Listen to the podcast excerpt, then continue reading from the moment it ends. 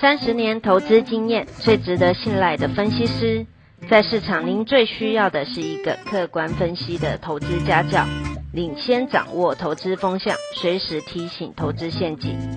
亲爱的粉丝朋友们，一定要记得要按订阅，并且开启小铃铛，才不会漏掉蔡总每一天对盘市精辟的解析哦。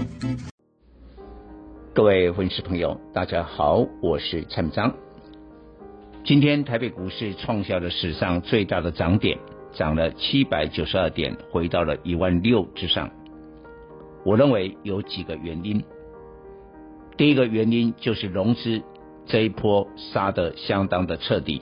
盘前我们有分析过了，本波融资的高峰两千七百四十亿，到昨天礼拜一。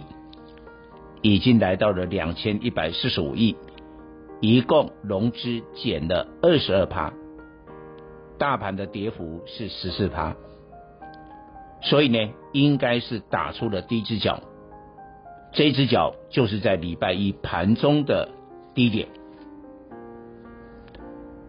第二个原因，我昨天专题里面呢有一段话分析了投资心理，我说。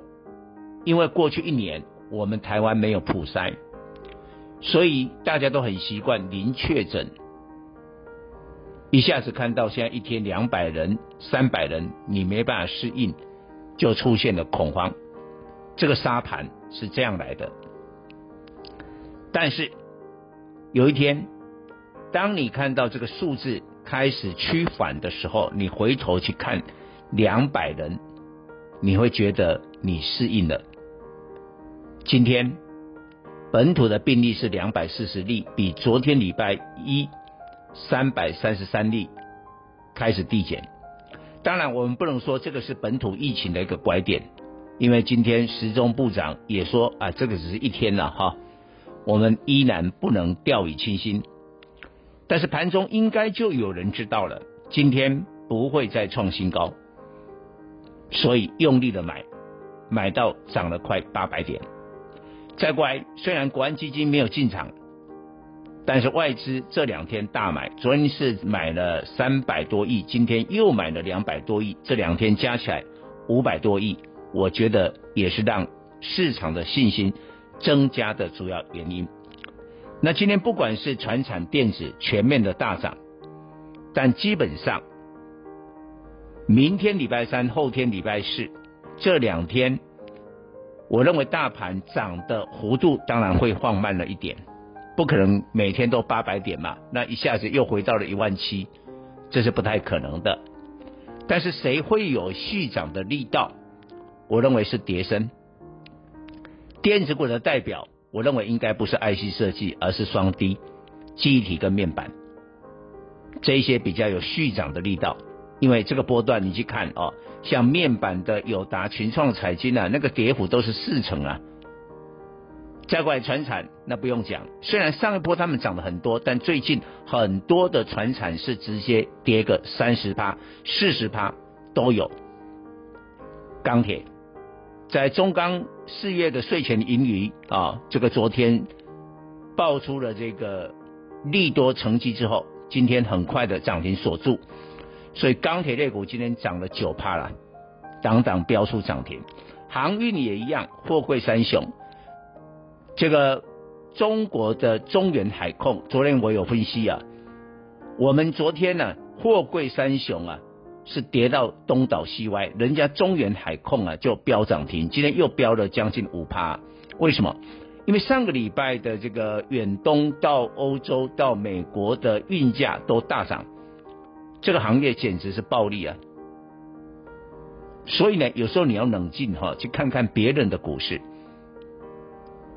所以今天航运股也是大涨，但是我要补充很重要的一点，在欧美的解封之下，现在我们正在录音解盘的时刻，关键的时刻，美元指数已经跌破了九十点的关卡。